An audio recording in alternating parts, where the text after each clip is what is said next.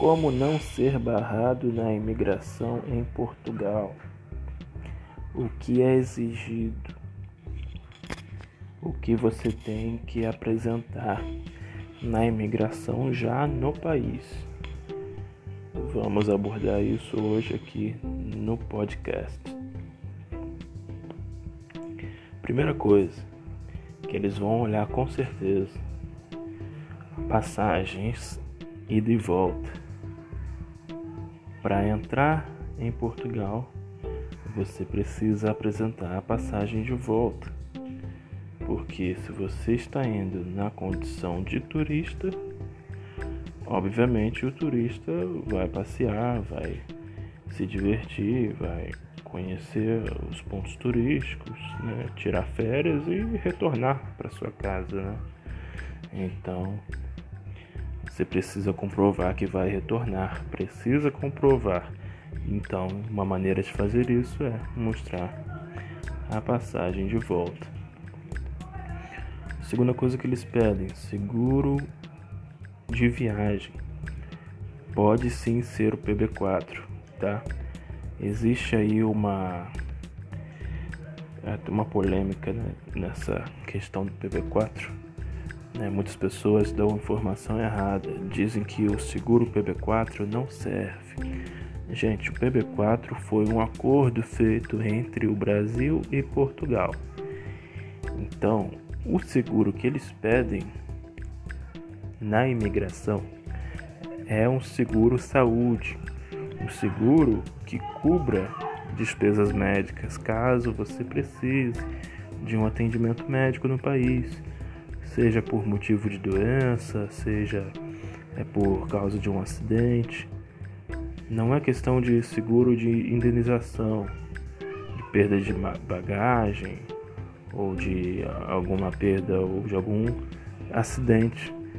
Não é, não é esse o, o tipo de seguro que eles exigem. Eles exigem um seguro que cubra despesas médicas e o PB4 é justamente para isso foi criado para garantir assistência médica aos brasileiros quando estiverem em solo português, certo? Então, o PB4 é sim válido como seguro de viagem e é gratuito. Se você deseja fazer um seguro que cubra outras coisas, você pode pesquisar aí, tá? É, seguros promo geralmente tem os seguros mais baratos. Não sou patrocinado por eles, tá? Até gostaria de ser, não estou ganhando nada falando da Seguro Promos, mas é realmente o mais usado aí pelos brasileiros, porque tem os preços mais em conta realmente, tá? O que mais é exigido a você quando entra, né? Na situação da pandemia, estão exigindo também o teste de Covid. Né? Você precisa comprovar que não pegou Covid. Isso é muito importante também. Tá? Não sei em que época você estará ouvindo esse podcast. Talvez até já tenha passado essa confusão toda. Mas até o momento que eu estou gravando, 17 de novembro de 2020, eles estão sim pedindo o teste de coronavírus negativo. O que mais eles pedem? Comprovante de hotel, né? Reserva de hotel. Então, se você informa que vai ficar 30 dias no país, você tem que ter reserva de hotel para os 30 dias que você vai ficar. Correto? Você precisa apresentar isso na imigração. Porque se você não tem reserva de hotel, primeiramente, eles consideram que você está correndo algum tipo de risco por não ter onde ficar, né? É, no sentido de vai ficar aí na rua, numa barraca ou em, em qualquer outro lugar, um quarto de motel, correndo risco até de não achar, né? pois alguns hotéis é, têm lotação em algumas épocas do ano, até motéis mesmo, então geralmente só reservando em alguns hotéis, né? Se você não tem reserva, eles consideram isso é, você está se expondo a um risco desnecessário e também porque se você não tem reserva de hotel, provavelmente você vai querer alugar um apartamento ou um quarto, né? Com um contrato mais longo. E no caso, você não pode fazer isso com um visto de turista, né? Visto que na condição de turista você pode ficar no máximo três meses no país, podendo, podendo, né? É, incluir mais três meses, totalizando seis meses, mas pode ser aprovado ou não. Né?